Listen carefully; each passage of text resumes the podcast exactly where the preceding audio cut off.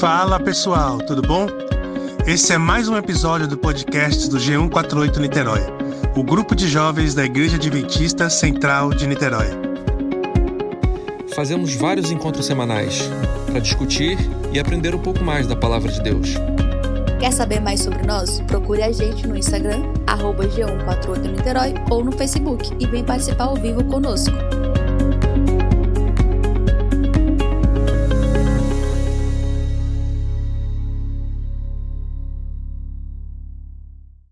Feliz sábado para todos vocês. Eu espero que vocês é, tenham tido uma semana bem produtiva, agradável, feliz, né? Apesar de, de a gente estar isolado, mas como a Patrick falou, a gente está bem sob a proteção divina e estamos aqui juntos para a gente aprender mais de um assunto chamado cidade. Eu queria saber de vocês, quem aí está sentindo, já sentiu ansiedade, ou a ansiedade aumentou um pouco agora nesse momento de pandemia? Quem aqui? Coloca aí a mão, fala aí, né? Alguém? a, a Tami, né? Por causa da, da viagem, da mudança aí de país, né? Quem já mais? Tive, Alguém já mais? tive também ansiedade e já tive também um período assim de, de crise, com crise de ansiedade também. Precisei também fazer Sim. acompanhamento para dar uma controlada. Olha, que bom que você percebeu, né? E você fez o acompanhamento, isso é muito importante. Então, assim, eu também tive, eu acho que foi normal para quase todos, né? Devido a tudo que a gente está passando. É, hoje a gente vai falar um pouco o que é ansiedade. O que é ansiedade, quais os sintomas, por que, que ela acontece, algumas causas, também alguns recursos importantes para a gente poder enfrentar. Algumas práticas, né? Para a gente poder refletir aí. Vamos passar, Tainara? Pode passar. O que é ansiedade, gente?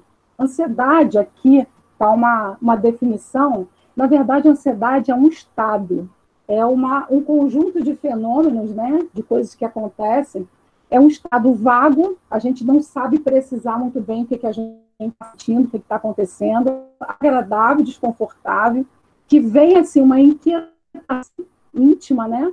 A gente sente aquela inquietação, aquela turbulência, gerando preocupação excessiva, derivado da antecipação ou expectativa de um possível acontecimento ou ameaça futura.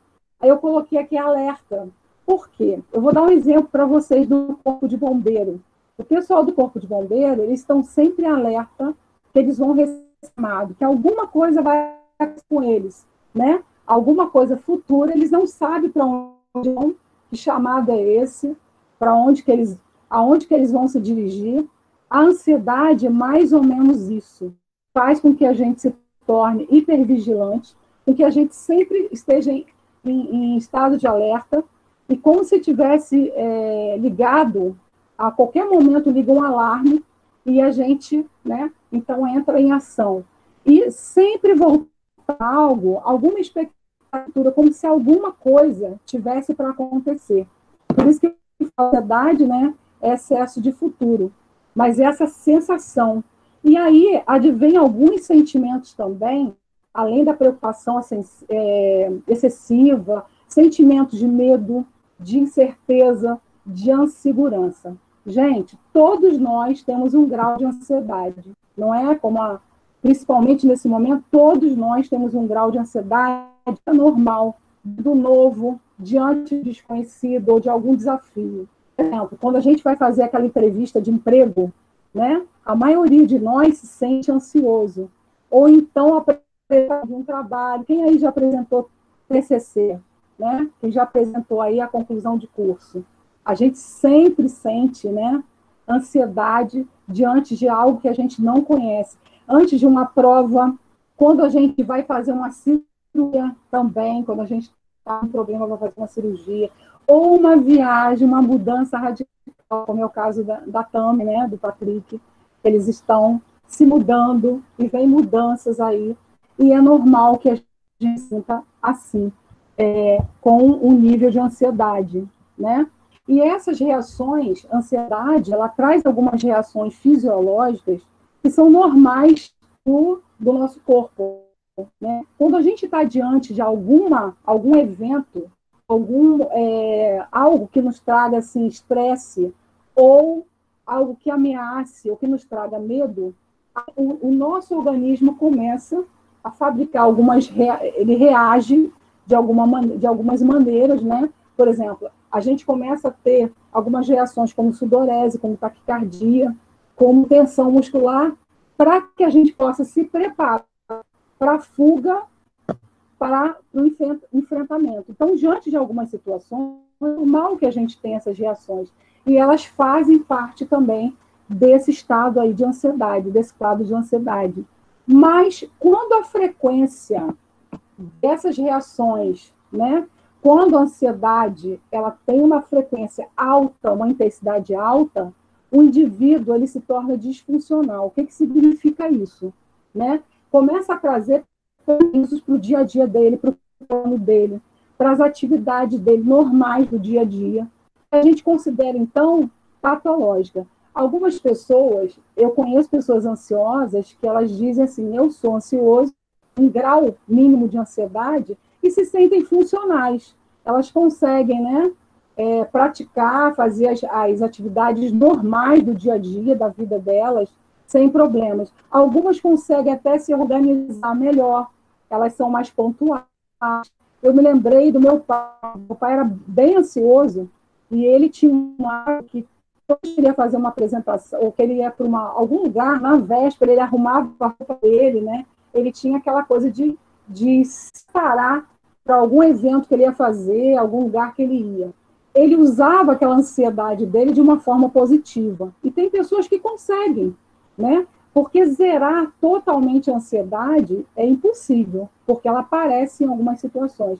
Então, eu dizer para os meus pacientes que quando a gente, é, a ansiedade, quando, quando a pessoa tem tendência a ser ansioso, ela não, não pode ser inimiga da gente, ela tem que ser aliada. Às vezes ela precisa ser aliada. Então, ansiedade todos nós temos, e alguns trabalham muito bem com essa ansiedade normal que eles possuem.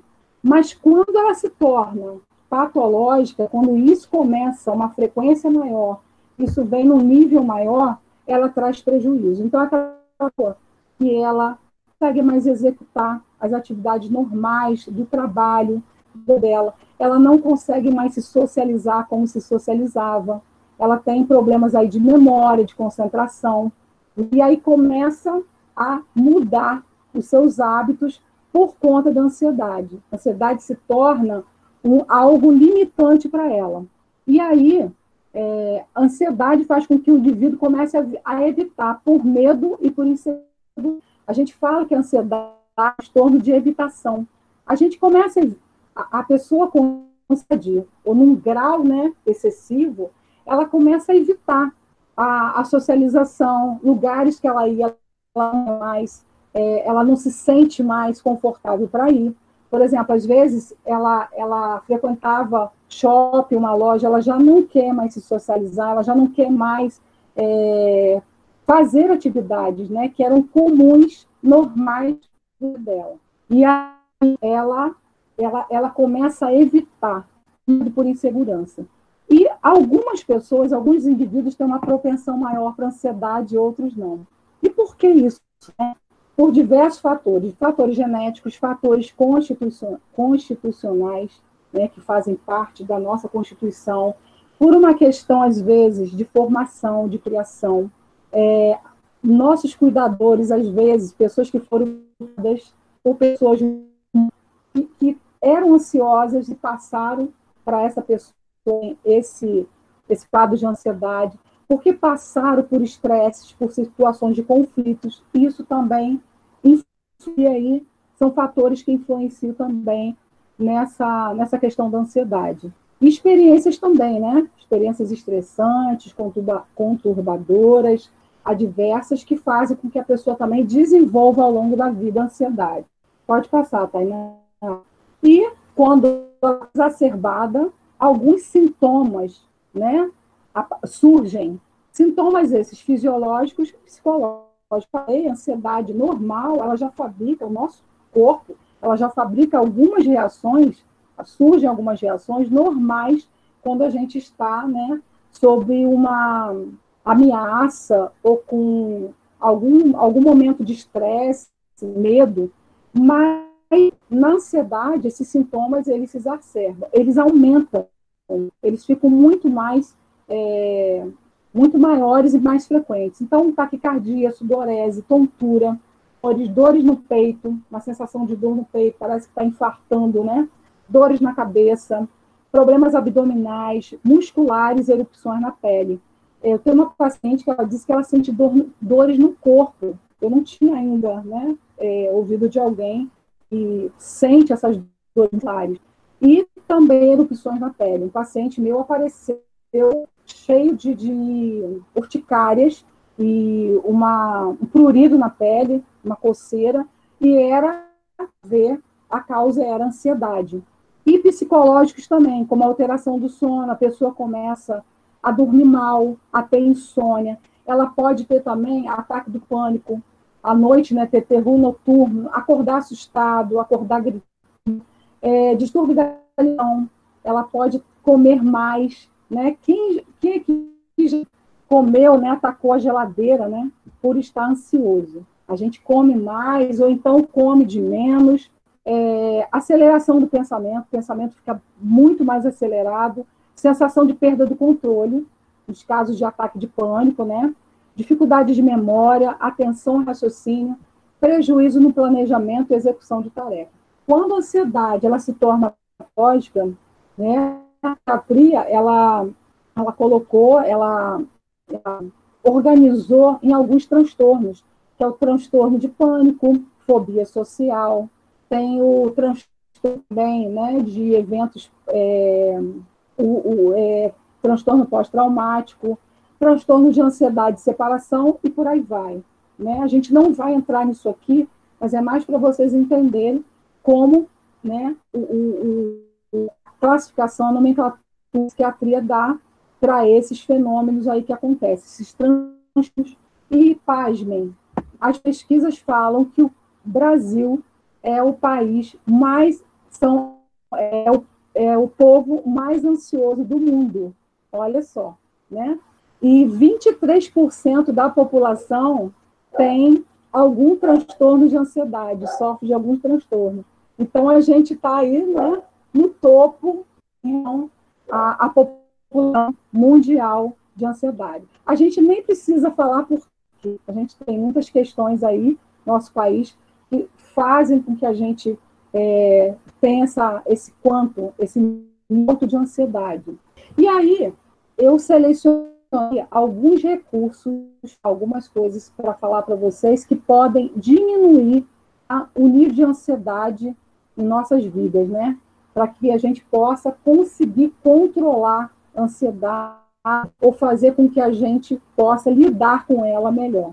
Agora, se você está no nível como a, a Gabi estava contando, né, que a, ela teve é, o episódio de, de ansiedade agora na, na quarentena pediu ajuda. Se você tiver um episódio, se você se sentir muito ansioso, você está perdendo controle, isso está trazendo prejuízos para você, a sua vida, o seu cotidiano, as suas atividades normais, ajuda. Os psicólogos estão aí, alguns são bem especializados, com algumas técnicas, né, para é, tentar fazer com que a pessoa enfrente melhor essa, essa questão. E também o psiquiatra ajuda o psiquiatra quando a pessoa precisa tomar um medicamento para diminuir os sintomas de ansiedade, tá? Então, se nível, a ansiedade está muito alta, então a gente precisa pedir ajuda. O normal é ter um pouco de ansiedade. Tem paciente que fala, mas eu queria acabar com essa ansiedade. Falo, olha, difícil, porque zerar totalmente a gente não zera. Porque tem alguns episódios que fazem na vida com que fazem que a gente tenha é, ansiedade. Mas se for no nível de transtorno, chegar a esse patológico, que começa prejuízos, procure ajuda.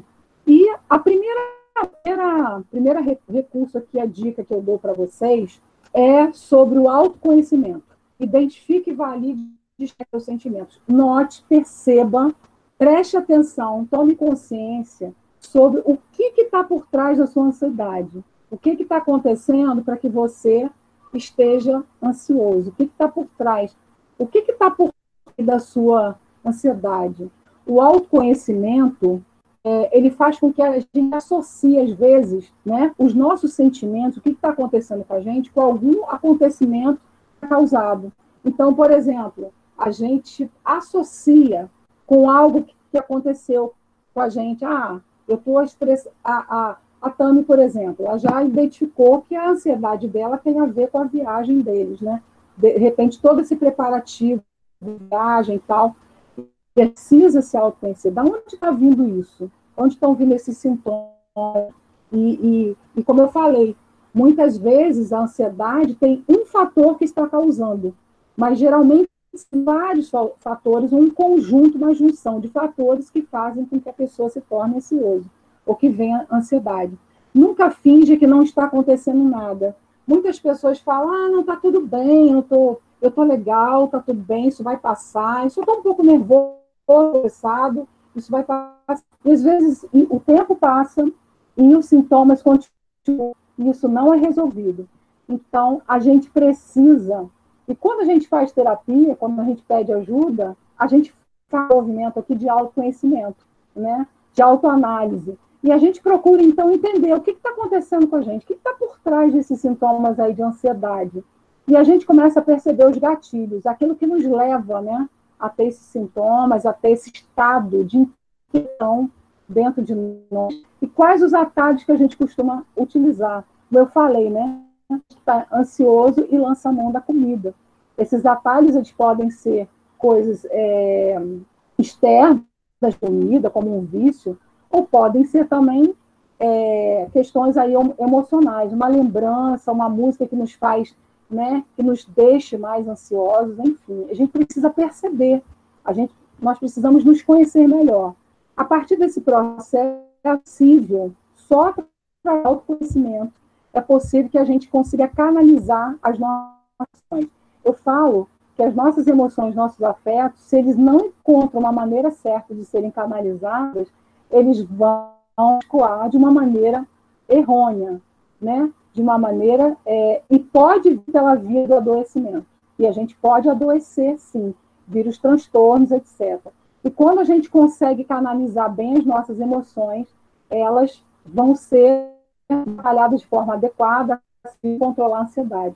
Então, os nossos afetos, o que acontece? Pode vir pela via física, como eu falei, né? Os sintomas físicos, como a dor de cabeça, uma dor muscular, enfim. Ou ou a via emocional. A pessoa se sentir né, mais, é, enfim, ela começar a ter sintomas psicológicos e efeitos psicológicos por conta disso. Outro fator, outra, outra ajuda aí também, outro recurso importante é a aceitação da realidade. Quando está acontecendo alguma coisa com a gente, acho que pulou alguma, algum slide aqui, né, que eu ia falar para vocês do que está acontecendo com a gente então a esse momento agora que a gente está vivendo, né, para a gente poder continuar. O que está o que que tá acontecendo com a gente agora? É, nós estamos vivendo um momento de muitos medos, né? Medo do, do vírus, medo do contágio, medo da doença, normas, como que a gente vai é, enfrentar a doença, da internação, medo de morte, de morte, perdas de emprego, né? A gente mudou a nossa rotina, a gente ainda está organizando a nossa rotina. A gente não tem mais a socialização que a gente tinha. Por exemplo, a gente ia para o trabalho, né? E aí do trabalho a gente se encontrava com um amigo. Ia papear, ia para o shopping, ia para outro lugar, ia para casa de alguém. E hoje a gente não tem mais que as nossas rotas de ou as nossas válvulas de escape. A gente não está tendo mais isso. Então a gente tem mais propensão a desenvolver ansiedade. É, digo, mudanças em geral do nosso status, a perda da liberdade. Hoje eu estava conversando com a minha filha sobre, ela falou, mãe, eu estou com muita saudade da minha liberdade. Questionar com isso, a perda da liberdade, essa, essa questão da socialização, enfim, são muitas mudanças. Isso para gente frustração, uma sensação de frustração, de limitação, né? Isso, isso dá essa sensação para gente. Isso muito a, os níveis de depressão, de ansiedade, enfim, esses sintomas todos.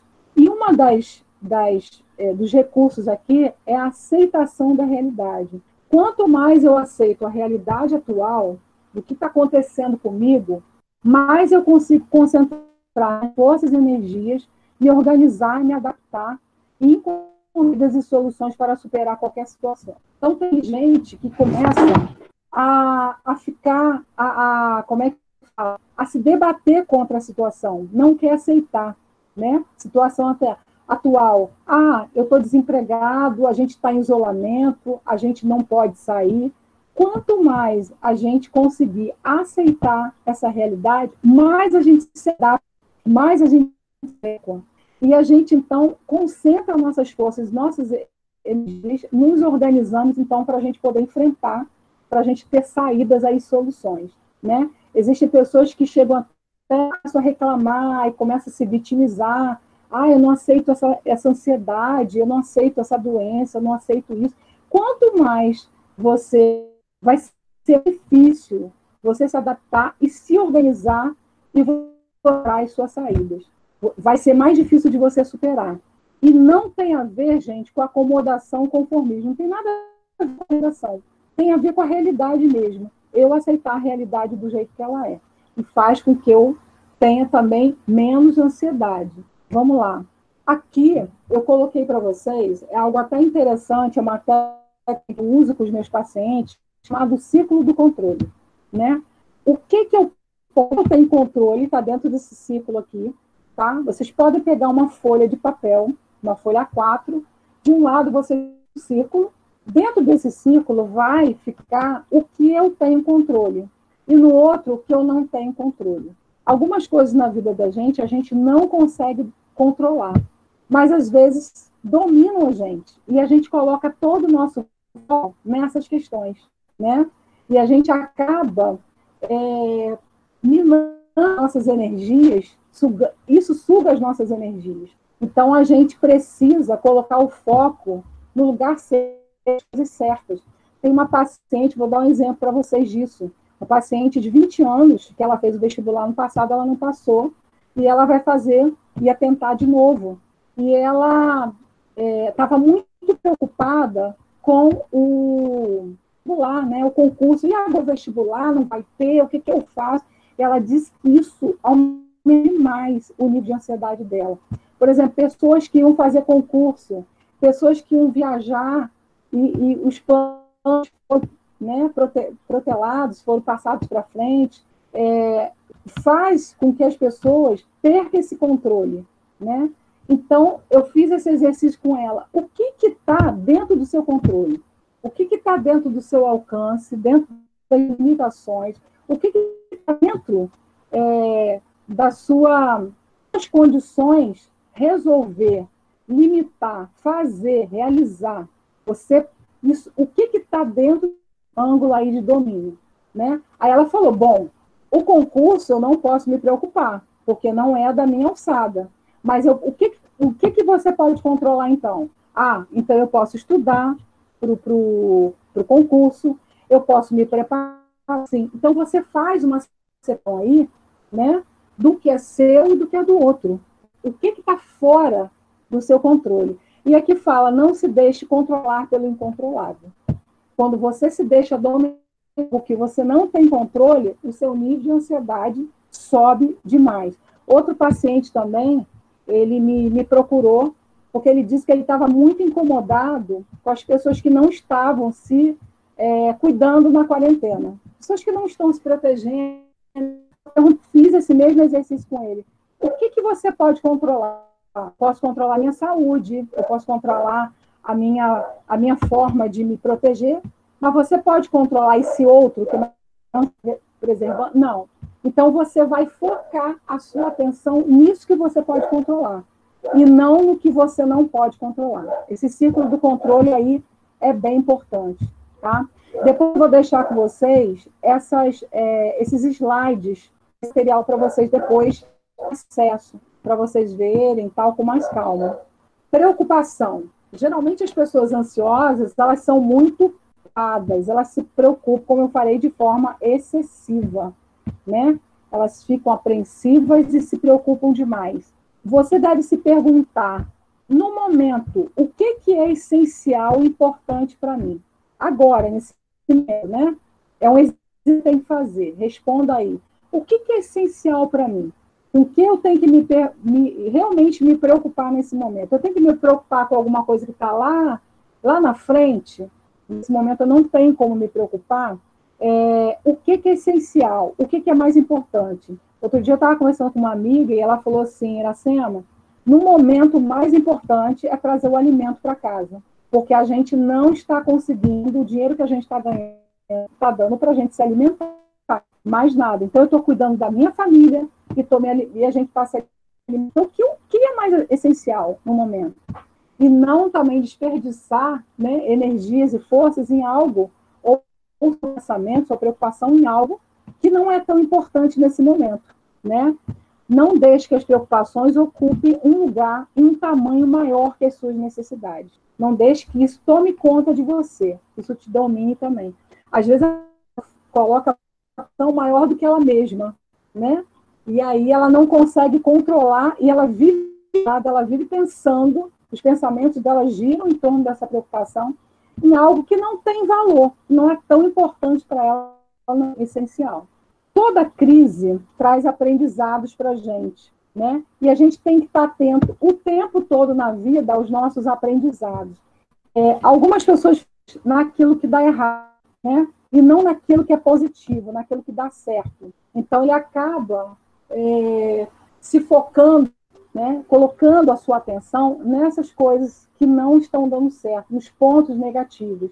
E toda crise agora nessa pandemia, isso ficou bem claro para a gente, toda crise traz a possibilidade de reflexão, para a gente refletir, para a gente autoanálise, uma oportunidade para a gente se transformar, para a gente crescer, amadurecer, e para a gente entender né, o que está acontecendo com a gente. Nos, tornando, nos tornamos mais fortes, mais resilientes e capazes de ajudar a influenciar quem está ao nosso redor também. Aproveite, vamos aproveitar cada tempo da nossa vida para a gente obter aprendizados e tirar lições importantes de cada situação que a gente passa na nossa vida e manter naquele, naquilo que está dando e não naquilo que está dando errado, nas coisas positivas. Quando a gente nosso foco naquilo que está dando errado, a nossa ansiedade aumenta, o nosso nível de estresse e tensão aumenta muito. Ah, uma, a gente chegou numa parte aqui muito importante. É, a Gabi colocou, né, Gabi?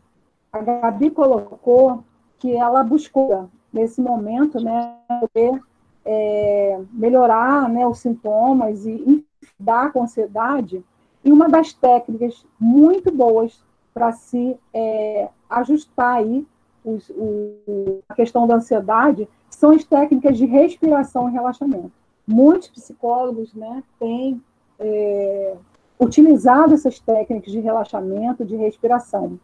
E tem uma, uma, uma técnica chamada diafragmática. Não sei se vocês já ouviram falar. Vocês já ouviram nessa, nesse tipo de respiração. É a respiração, é a melhor possível, né? Eu acho que é a, a, a é adequada para a gente, porque a gente começa então inspirando, quando a gente inspira, a gente vai movimentar esse músculo aqui, o diafragma, está entre o peito da gente e a barriga. Quando a gente inspira, a gente encher aqui o a gente vai encher o quê? A gente vai soltar o diafragma. Ele vai, a gente vai ficar com, estufar aqui a barriga, o músculo, o diafragma. E a gente vai inspirar contando quatro. Eu esqueci de colocar aqui no slide, né?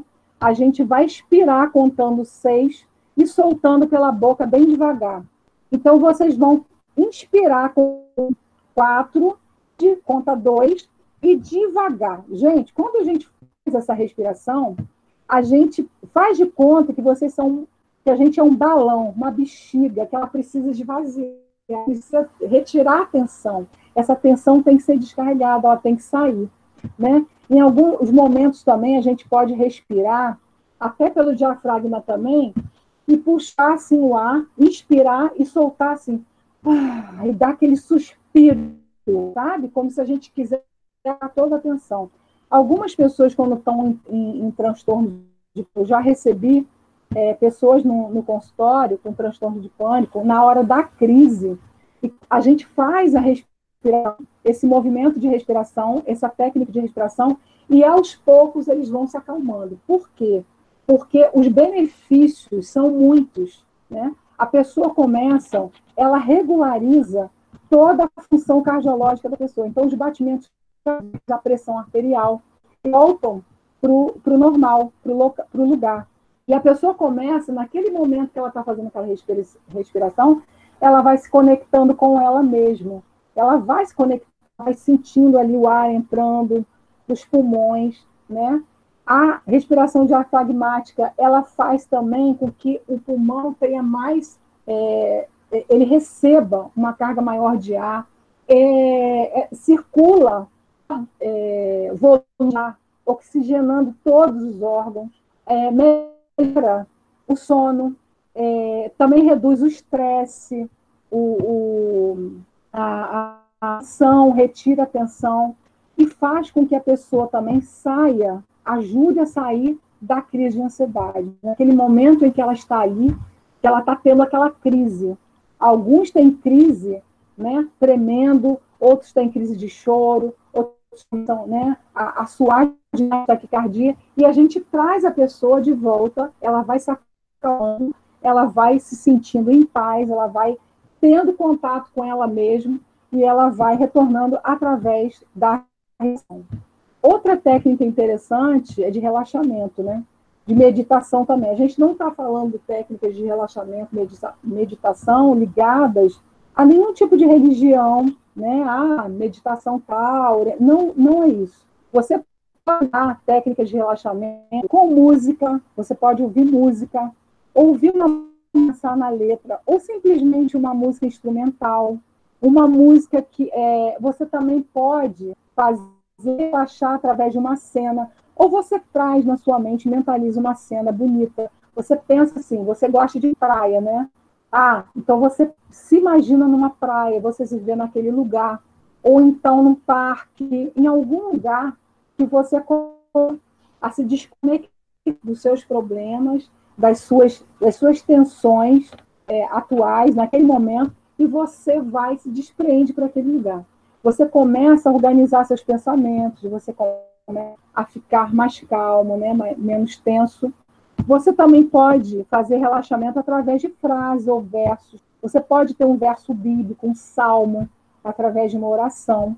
Agora, existe uma técnica muito interessante que eu aprendi e que eu aplico nos meus pacientes, chamada no riacho. Eu aprendi com um psicólogo, né? E essa técnica é muito interessante. É, e antes de falar na técnica, eu fui fazer um exame de, de ressonância magnética e na hora lá do exame, é, você sabe que a gente fica naquele tubo, né? E aquilo dá um pouco de claustrofobia e aquilo aumenta a ansiedade. E aí, em cima assim da, é, no teto tinha a cena de colocar uma gravura de um lugar lindo, com umas flores assim, todo florido, aquelas pétalas de flores, a coisa mais linda. E o que, que eu fiz naquele momento? Me transportei para aquela cena. E a partir do momento que eu me transportei para aquela cena, eu tirei a minha atenção daquele mo momento ali estressante, daquele momento ali desagradável que eu estava passando, né? Estressou, enfim eu consegui me transportar e me vi e comecei a sentir, né? Aquela lugar, enfim. Eu comecei a me, me organizar, não senti mais os batimentos cardíacos foram é, começaram a normalizar e eu comecei a melhor, melhorar e fiquei bem durante o, o, o exame. E essa folhas no riacho, essa técnica é muito interessante porque faz com que você se transporte também para um lugar. Então você vai imaginar, você vai sentar ou deitar. É bom fazer à noite. Você vai sentar ou vai deitar e você se imaginar num lugar onde há um riacho, um pequeno córrego, e tem aquelas pedras, né? aquele riachinho, aquele barulho do riacho. E a gente tem essas memórias, né? memórias auditivas, visuais, e a gente vai imaginar que a gente está ali no riacho. E a gente está sentado naquela relva fresquinha, aquela grama bem fresquinha, e atrás da gente tem uma árvore bem grande, bem frondosa, cheia de folhas. E a gente, então, nesse momento, vai transportar os nossos pensamentos para essas folhas. E de tempo em tempo elas vão cair no riacho e, e o riacho vai levando as folhas. Então a gente vai fazendo esse movimento, a gente vai andando. E o que, que a gente vai fazendo? Organizando nossos pensamentos. A gente vai desopilando, né? Aí a nossa, a, a gente vai trazendo aí uma calma para a gente. A gente vai é, fazendo com que os nossos pensamentos sigam se organizar aí também. A gente não fique ali naquela, naquela luta, né? Todo pensando, vindo um pensamento atrás do outro. E a gente, então, naquele movimento, os pensamentos indo embora, a gente vai se esvaziando e a gente vai se conectando com a gente e a gente vai se sentindo mais calmo. Depois eu posso até mandar o áudio para vocês ou o vídeo desse Folhas no Riacho. Outra técnica bem legal é o stop. Essa, essa técnica aí eu que inventei e tenho feito o paciente, tem dado certo. Para que a gente possa desacelerar. Quando você está com muito pensamento, você está com muitas, é, muitos, muitas tarefas, muitos compromissos, né? E aquilo está assim, você está aquele, aquele, aquele né, turbilhão de coisas na sua cabeça, você stop, você para tudo que você está fazendo naquele momento. Você pode fazer uma oração, né? Você para, você pode dar uma volta em casa, uma, uma volta no quintal, depende de, de onde você esteja. Você pode, então, é, tomar uma água, comer alguma coisa, você pode ouvir música. A partir daí, quando você desacelera, você tirou a atenção de toda aquela desorganização, de todo aquele, aquele turbilhão de pensamentos na sua cabeça, você então vai reorganizar esses pensamentos na sua mente, esses compromissos. E como que pode fazer isso? Através, você pode escrever ou não, você pode só organizar mentalmente. Então, o que, que eu tenho que fazer agora? Que você vai organizar tudo em ordem de prioridade. O que, que é mais importante fazer agora? Ah, agora eu vou fazer a comida porque o mais importante é me alimentar. Ah, e depois eu vou, sei lá, eu vou marcar um médico ou eu vou estudar. E você aí começa, você faz ali, você organiza a atividade e você vai executar. E você faz o quê? Você vai organizando, acelerando aquela, aquele seu processo que você tá, tava e você vai diminuindo o seu nível de Tá? Outra coisa também bacana, bem legal, que eu ensino para os meus pacientes, fazer uma agenda visual. Isso aqui se chama planner, né? É um planner que você pode fazer semanal, é uma agenda que você pode fazer semanal ou diária. Você pode fazer, listar tudo aquilo que você precisa por dia. Então, a partir de realizar, você vai colocar. Eu falo que não é o ver de vista, é o ver da vitória. Você vai, então, comemorar as pequenas realizações. A gente comemora as pequenas realizações a gente só comemora os grandes resultados, aquilo, né, aquelas grandes conquistas, mas no dia a dia, as coisas pequenas que a gente faz, a gente deixa passar, a gente não comemora. E é importante que a gente comemore essas pequenas realizações. E é uma forma da gente se da gente entender o que, que a gente precisa fazer naquele dia e nos concentrarmos, então, nessas atividades, tá? Viva um dia de cada vez. A gente tem uma tendência muito grande a viver lá no futuro, né? Não que a gente não vá sonhar, não vá projetar, não vá planejar alguma coisa, não é isso. Mas a gente precisa viver de cada vez, né? Viver o hoje, viver o presente, viver aquilo que a gente tem que viver, né? Na vida, na Bíblia diz que basta a cada dia, né, o seu a gente tem que viver um dia de cada vez. E seja benevolente com você mesmo. Pare de fazer cobrança, principalmente nessa fase que a gente está agora. Muitas pessoas se cobrando, cobrando demais, né? Já não chegam as pressões, as cobranças, e a pessoa fica se auto. A pessoa ansiosa, ela tem uma tendência a às vezes, ela se cobra muito. ela fica o tempo todo, né, fazendo, tendo esse crivo aí muito, muito forte de cobrança. E não é o momento de se cobrar. Então, pare de se cobrar. Seja bom com você, seja benevolente. Olhe com um olhar de, de, de bondade para você, né? Principalmente nesse momento que a gente está vivendo de pandemia. Não é o momento de você se cobrar demais. Procure trazer criatividade, suavidade, leveza e bom humor para a sua trajetória. Eu tenho um paciente que é professor e ele estava com muita dificuldade na correção das tarefas que vêm de casa, né, dos alunos, estava com dificuldade. E ele tava, é, falou o seguinte, né, é, como que eu vou fazer? Isso é muito chato, isso demanda muito tempo. Ele começou a procrastinar. Uma das coisas também que está acontecendo com a gente agora, a gente está meio perdido nessa pandemia, né? Algumas pessoas estão, não sabem o que fazer, o que começa a ver. São muitas responsabilidades, muitas cobranças, né? Ou estudando online. Então, ele começou a usar de criatividade. Ele falou assim: eu vou diferente com os meus alunos eu vou trazer algo mais, eu vou fazer com que eles se motivem, né? Com essa correção e eu também me motivar. E ele começou a se motivar e, de repente, ele conseguiu corrigir todas as atividades. E ele usou uma palavra chamada Eu trouxe suavidade para os meus dias. Eu trouxe leveza. Outra, outra questão muito importante é o bom humor. A gente ri, né? Ter momentos de rir com a nossa família, da gente estar junto, a gente está junto Alguns estão em casas onde, onde existem muitas pessoas, né? espaços pequenos, e os conflitos, a tendência é vir os conflitos. Nem todos estão né, no mar de, de, de brigadeiro que a gente chama, no mar de rosas. Estamos passando estamos nos adaptando e aprendendo a cooperar, a ceder, a dividir nosso, a compartilhar nosso espaço.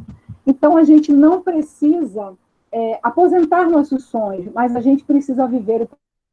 Tem pessoas que vivem o tempo todo na expectativa, ah, quando eu viajar eu vou fazer isso, quando eu ganhar dinheiro eu vou fazer isso, né? E esquece de viver o hoje. A gente não sabe se a gente vai ter o amanhã, mas o hoje Deus nos dá, Deus, né? Deus está esse presente aqui para a gente nesse momento para que a gente possa viver o melhor possível, da melhor maneira possível e a gente é, começar a projetar tudo no futuro traz também uma quantidade muito grande de idade, de tensão. Controle suas atitudes para controlar seus pensamentos e sentimentos. Geralmente as nossas emoções, elas geram sentimentos, que essas, esses sentimentos geram pensamentos que geram suas atitudes. Mas muitas vezes a gente precisa fazer o caminho contrário. A gente precisa para a gente poder controlar nossos pensamentos né, para a gente desacelerar esses pensamentos, reorganizar a vida, né, nossa vida emocional, ter equilíbrio, a gente precisa fazer com que é, controlar essa, essa, essas atitudes. Pode passar, Tainara. E como assim, né? De que forma? As emoções, como eu falei, neurofisiológicas, geram sentimentos, geram pensamentos, comportamentos e atitudes. Portanto, está na nossa nossa, na nossa capacidade aí, controlar, limitar, vamos limitar os, o consumo de estressantes, né? Que nos trazem medo, que nos trazem mais incerteza, mais insegurança. Controle das redes sociais também diminui o nível de estresse. Parar de seguir aqueles é, perfis negativos ou que é, meio somos ou tóxicos, notícias sensacionalistas, então, só fazem nos deixar mais tensos, mais nervosos, mais ansiosos e não trazem nenhum benefício. Então, vamos controlar, né? É, teve uma, um, no mês, uns dois meses atrás, aliás, antes da pandemia, eu parei de seguir um perfil nas redes sociais de alguém que me passava, toda vez que eu via aquele perfil, que eu via as mensagens, que a pessoa, eu me sentia mal com aquilo. Aquilo me dava uma revolta, me dava uma, algum sentimento. Eu falei, não, eu não, eu não tenho mais como seguir isso, eu não tenho mais. E eu, né, nós temos livre-arbítrio. E eu falei, eu quero mais seguir, eu não quero mais. Então a gente tem esse poder, sim, de diminuir né, o consumo de notícias tóxicas, de notícias ruins, de notícias trágicas, que nos levam né, para também aumentar o nível de medo, de, como eu falei, ansiedade é muito desses fenômenos. E, e tem aí sentimentos de medo, de, de, segurança, de insegurança, de preocupação. Então, vamos controlar também o consumo dessas notícias de redes sociais, outras coisas também que aumentem esse nível de ansiedade. Muito importante, gente, desenvolva a gratidão. É, uma, é um dos, dos recursos assim é, que trazem muitos benefícios. A gratidão é estudada por vários psicólogos, profissionais, principalmente pela psicologia positiva. E é uma área da psicologia que eu gosto muito.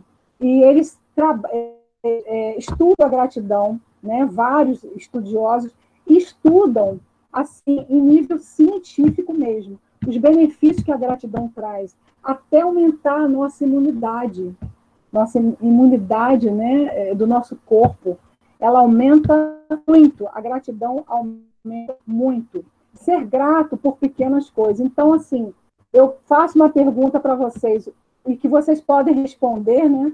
Pelo que você é grato hoje? E fazer essa pergunta todo dia. Pelo que, que eu sou grato? Né? Não, não gratidão, ah, eu sou grato a mim, eu sou grato. Principalmente a gratidão a Deus. O que, que Ele te concedeu hoje? A comida, né? a sua cama, aquilo que você tem, a sua capacidade de raciocínio, capacidade de cognição. O que, que Deus está te proporcionando? Né? Para que você possa agradecer. Você pode fazer também um diário, construir um diário da gratidão. Para todo dia você agradecer por aquilo né, que você está recebendo. E outra coisa é treinar o seu olhar. Tudo é uma questão de percepção.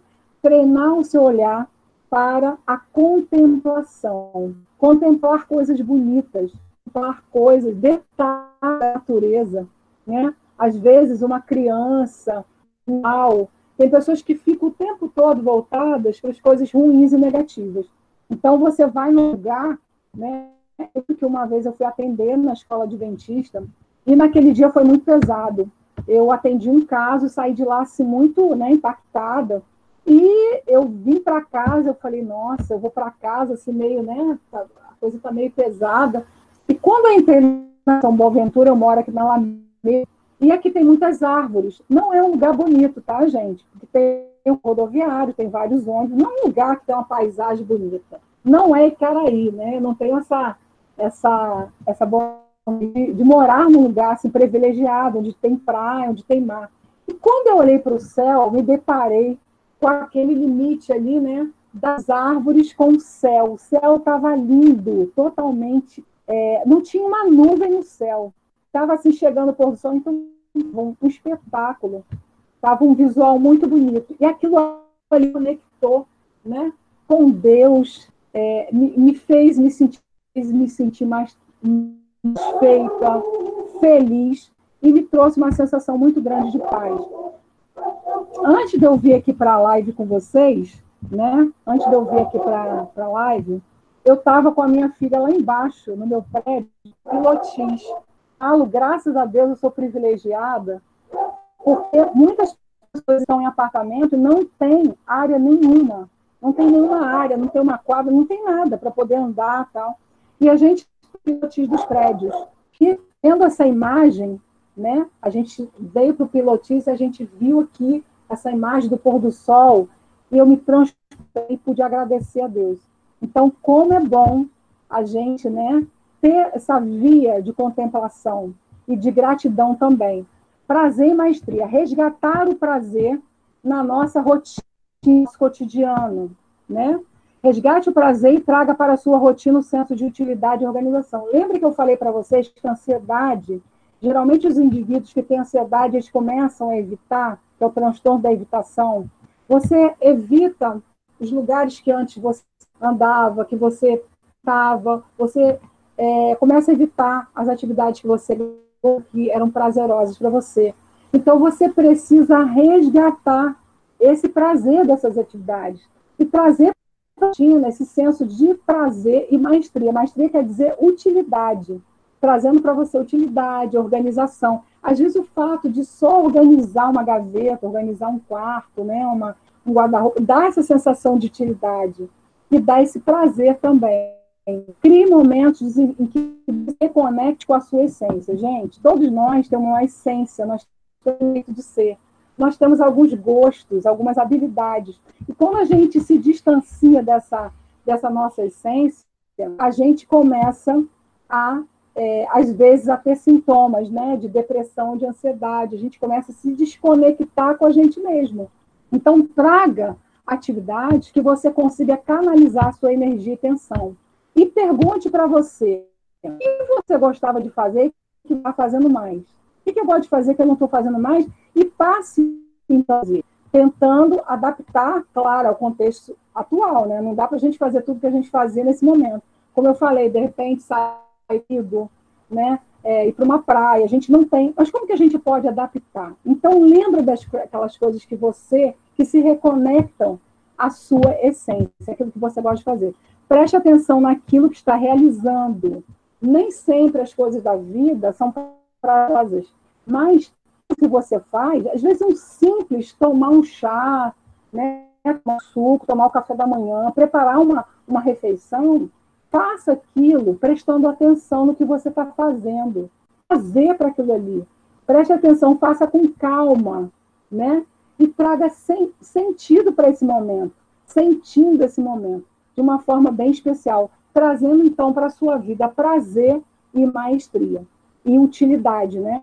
Relacionamentos fortes, gente, é importante você manter vínculos afetivos significativos com pessoas que a gente realmente sabe que a gente pode contar, que a gente pode contar, mas que a gente tem um relacionamento, a gente tem uma afinidade, a gente tem uma amizade sincera.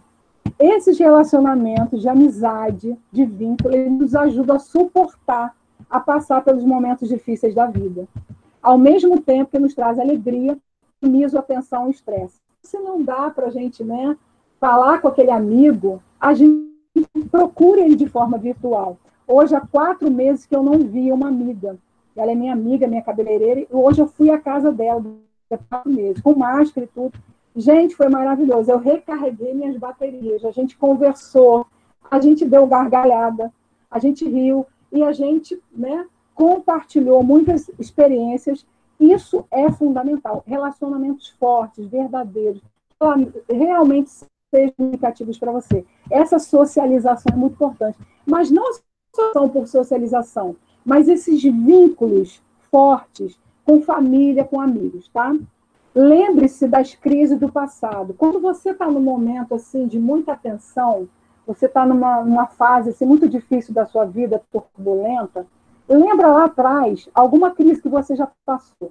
Um momento, aquele momento que você formar na faculdade, que você teve uma perda, né? que você teve uma perda na sua vida, alguma coisa, algum evento que marcou na sua vida, né? que te trouxe estresse, que te trouxe é, lembra daquela fase.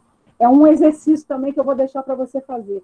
Lembra desse momento lá do passado e como que lembra como que você conseguiu superar.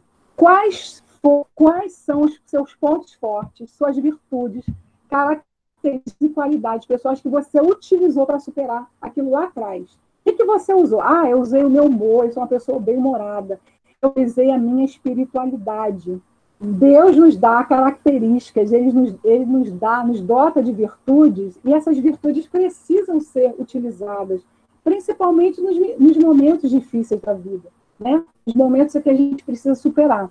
Se você conseguiu ser vitorioso atrás, você também pode conseguir agora, nesse estresse, nesses momentos difíceis que você está passando, de transição, de mudança, de momentos que você né, e de repente cancelar os seus sonhos, os seus planos, você também vai ser vitorioso, você vai se tornar mais confiante, mais seguro. Pode passar. Qual é o seu posicionamento diante das crises, dos momentos difíceis da vida também, em cada momento? Isso aqui eu vou passar bem rápido. Eu tô, eu tô falando de uma coisa que chama solidariedade, empatia. No momento de crise, pensar qual é a contribuição, o que, que eu quero contribuir, o que, eu quero deixar para o outro. Muitos pacientes têm depressão, que sofrem ansiedade, eles vivem muito dentro daquele mundo deles, sintoma deles, né? E às vezes a gente fala assim que é um processo meio egocêntrico, não porque eles querem, né? Mas eles ficam ali sempre com os problemas deles e nunca olham para o outro, para o problema do outro, para questões do outro. Está na hora da gente colocar em prática os conceitos de solidariedade, bondade, amor, empatia. É, em Mateus 25, Mateus 13 fala que nós somos o sal da terra e nós somos a luz do mundo. Está no momento, está mais do que na hora, da gente colocar em prática esses conceitos e a gente começar a fazer a diferença. A gente sair do nosso mundo, sair dos nossos problemas, sair das nossas questões, dos nossos questionamentos e também em busca de ajudar esse outro. Quando a gente ajuda esse outro, os benefícios que trazem para a gente, os benefícios que são para a gente, inúmeros. É, a gente consegue aí produzir hormônios da felicidade e do bem-estar e que serão uma fonte de prazer e satisfação para a gente. Então, nesse momento, aqui em 27 fala que o verdadeiro evangelho é assistir as viúvas e órfãos em suas necessidades. Aquela, aquele louvor que é do canto é, vocal livre, né? Haja mais amor a começar em mim. O que, que eu posso fazer? Qual é a minha postura de indiferença ou de ficar só preocupado com as minhas questões? Tem esse outro sofrendo, né? Tem esse outro que está desempregado, tem essa pessoa que perdeu, que perdeu. O que, que a gente está fazendo, nós como cristãos, né? Não só nesse momento de pandemia, mas na nossa vida. Se envolva com algum projeto, alguma coisa que dê significado e sentido na sua vida. Esse sentido de propósito, de missão. Isso também te ajuda muito a você escoar suas tensões e te ajudar nesse sentido do equilíbrio emocional.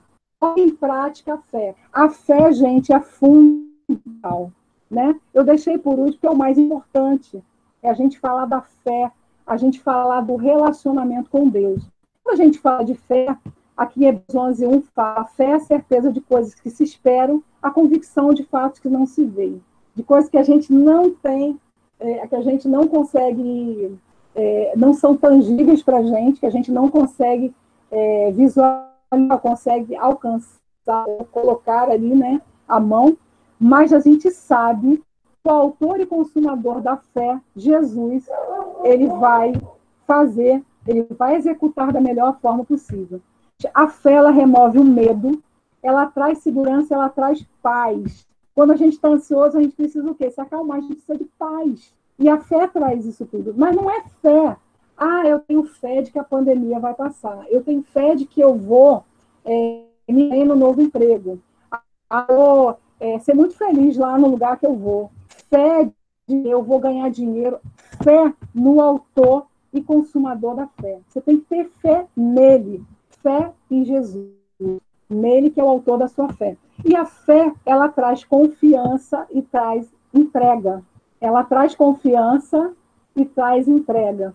E aqui eu, o Salmos 37, 5 fala: entrega o teu caminho ao Senhor, com ele, e o mais ele fará.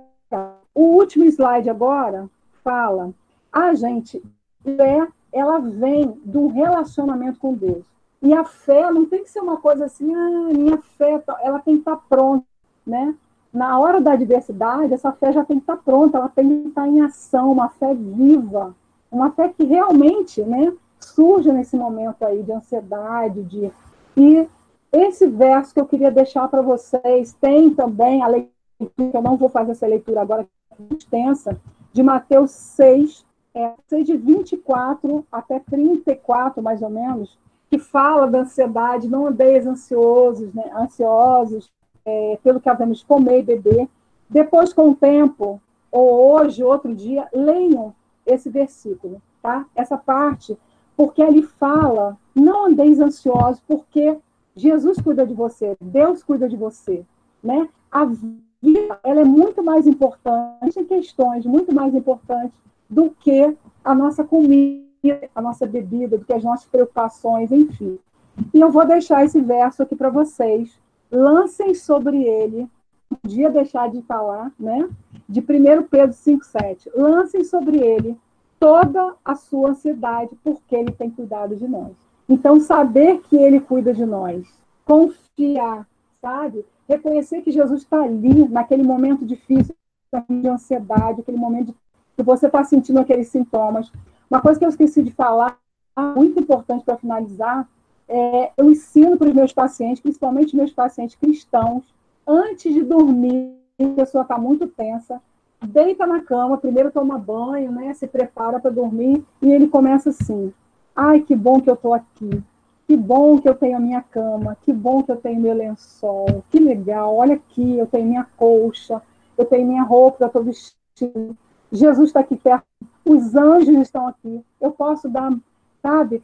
Se você estivesse pegando na mão de Jesus, e ali você vai naqueles pensamentos de gratidão até que você consegue dormir, descansar e relaxar.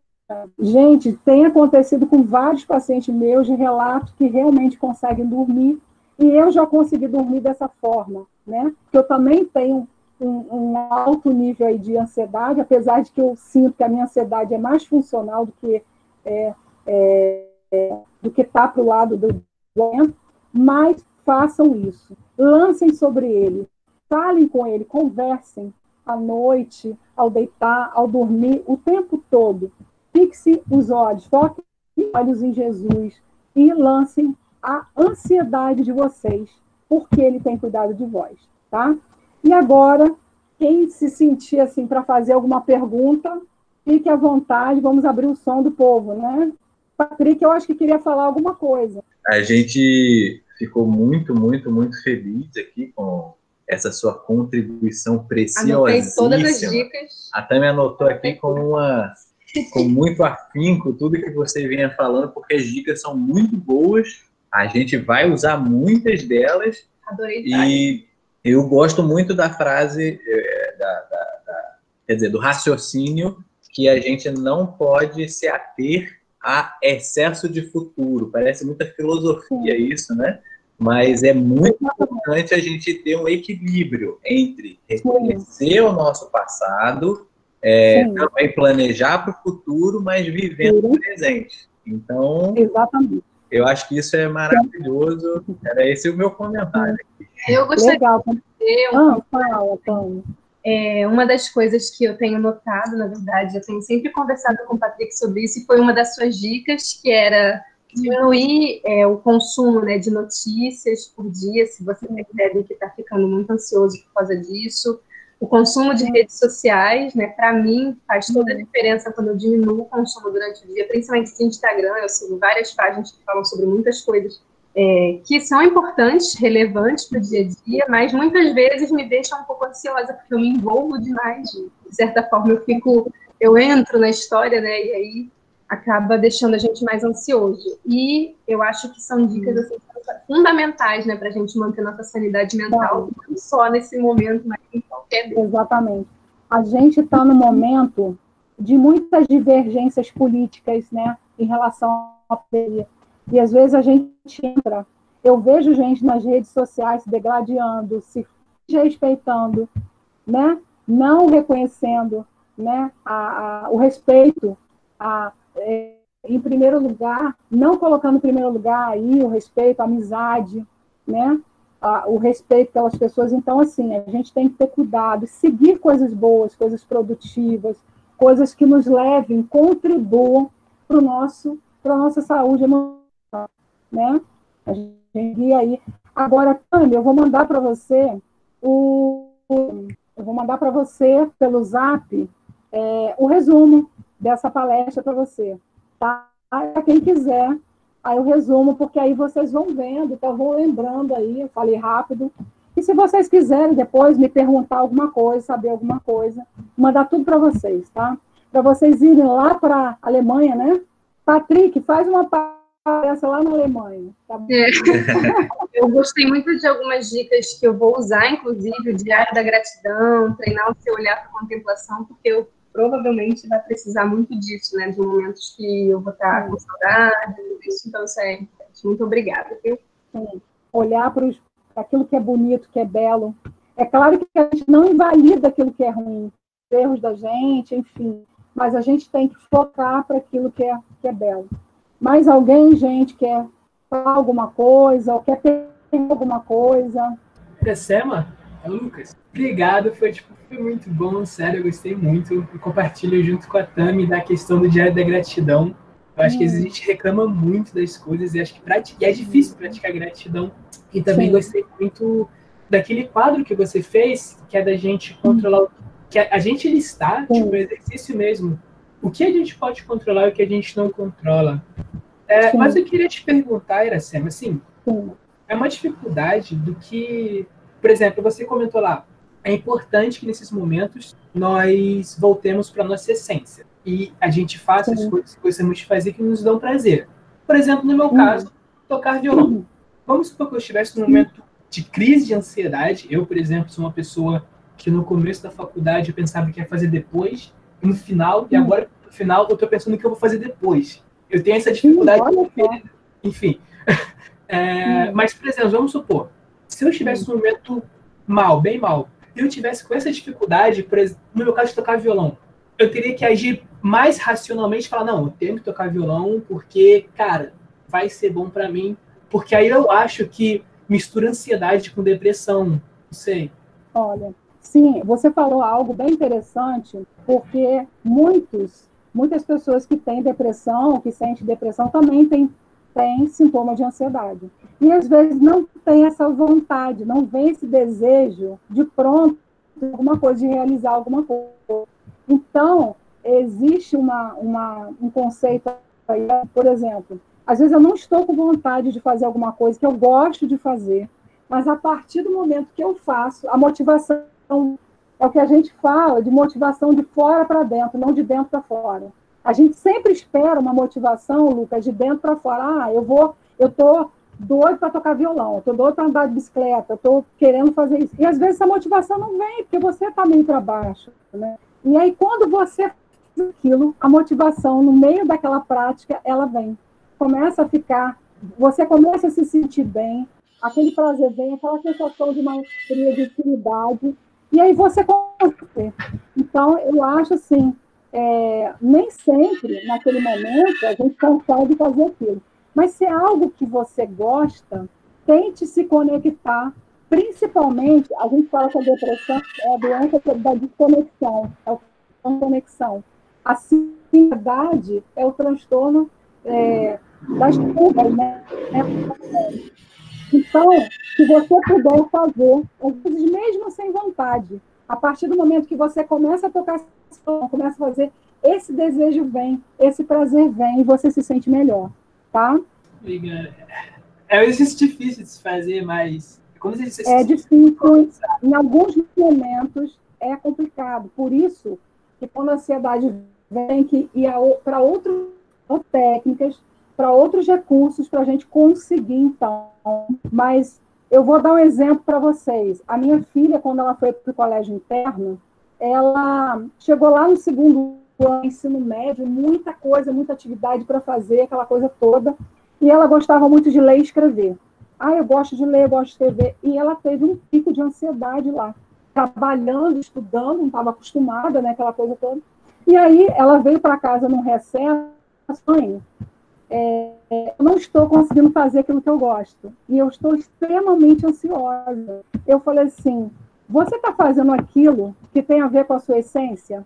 Aquilo que você gosta? É claro que a gente gente. Às vezes aquilo que a gente fazia quando era adolescente não faz mais hoje. Mas a gente tem uma essência. Aí eu perguntei para ela, ela falou: não, eu não estou lendo mais, eu não estou escrevendo mais. Eu falei: volte para a sua essência. Se reconecte com aquilo que te dá prazer aquilo que te dá satisfação, aquilo que te faz bem. Então, é, a gente precisa fazer esse movimento, mesmo que a gente não tenha vontade de se reconectar, para que a gente volte, então, a ter esse bem-estar, esse prazer aí, tá? Obrigada, Iracema. Mais alguém tem alguma pergunta? Alguma coisa que queira comentar? Muito claro que eu acho que pulou algum slide, mas alguém quer ter alguma coisa, né? É só deixar claro, gente, que a ansiedade é um misto de vários fenômenos aí, né? Tanto reações fisiológicas quanto de sentimentos. Esses sentimentos envolvem medo, insegurança, incerteza, tensão, preocupação. É um misto disso tudo, né? E ser provocado por vários fatores. Deixar isso bem claro. é diferente do medo e é diferente do estresse, tá? Foi ótimo, Iracema. Eu gostei muito, porque eu consegui é, identificar isso, esses, esses, sinais. Uma... Me vi assim, e realmente é muito, muito necessário a gente se conhecer, né, para perceber quando Exatamente. algo está indo legal e buscar. Sim. a gente conhecer. E não, e não, não ter vergonha nem, nem medo de pedir ajuda também. Buscar ajuda a gente precisa, os profissionais estão aí para isso, eles são capacitados. A gente estuda para ajudar as pessoas a, a reconhecerem né, seus sentimentos, aonde está o problema, o que está acontecendo, elas resgatarem suas potencialidades, habilidades para soluções, virmos também com técnicas para a gente ajudar. Eu já atendi pacientes chegaram no consultório tendo crises de pânico muito graves, muito sérias, né? E eu tive que ali com técnicas, com habilidades, fazendo com que aquela pessoa voltasse, se acalmasse, se conectasse novamente com ela, né? reduzisse o nível de ansiedade para ela poder, então, até falar das suas emoções, dos seus sentimentos e poder organizar a sua vida. Então, um profissional de psicologia, psiquiatra também em alguns momentos, né? eu não sou contra a medicação, mas o psicólogo é muito importante se você está no nível de depressão, se você tem sintomas de depressão, ansiedade, procure uma ajuda profissional, tá? Não, não tenha vergonha. Eu acho que a gente não está né, nessa fase né, de preconceito, de vergonha. Eu acho que isso acabou, né? Ou precisa acabar, né? Vamos lá, gente. Isso aí, muito bom, muito Vamos bom. Muito obrigada também, Iracema, por ter participado aí com a gente no PG, trazendo muitos conhecimentos. E aí, para finalizar, você poderia estar fazendo uma oração para a gente estar encerrando aí o nosso vamos. encontro de hoje. Então, vamos orar. Querido Deus amado, bendito, amigo, é muito bom a gente estar na, na tua presença, estarmos na presença também de pessoas tão queridas que a gente está com tanta saudade, os jovens da igreja, os amigos, e nós queremos, Senhor, colocarmos nossa vida, as nossas apreensões, nossas preocupações, ansiedade, né? tudo aquilo que nos preocupa, tudo aquilo que nos, nos causa tensão e que muitas vezes nos afasta. Senhor, muito pelo contrário, a gente quer se conectar mais, a gente quer se conectar conosco, mas muito mais contigo, né? Que quando a gente se reconecta contigo, a gente se reconecta com a gente também, porque tu nos criaste, tu sabe quem nós somos. Então, nós queremos, Senhor, uma vida plena, espiritual, física, emocional. Então, nos ajude nessa caminhada, uma caminhada difícil. Principalmente a gente está passando por um momento agora que a gente está com essa liberdade lida, né? nossos planos foram limitados. Nos ajude, Senhor. Nos dá aí, né? que a gente possa ressignificar nossos caminhos, nossas memórias, e que tu estejas sempre conosco, que a gente possa lançar sobre ti a nossa ansiedade, entender a vida que o Senhor tem para os momentos de prazer, os momentos de, de satisfação, muito maiores e melhores do que o que a gente imagina. Que um dia a gente possa estar naquele lugar onde a gente não mais depressão, nem ansiedade, nenhum tipo de transtorno, e que a gente possa ter um sábado muito feliz na, na, na tua companhia. E fique conosco, amanhã nos dê um sábado feliz na igreja, online, assistindo o culto. Fica conosco, Senhor, todos nós que estão aqui, em nome de Jesus. Amém.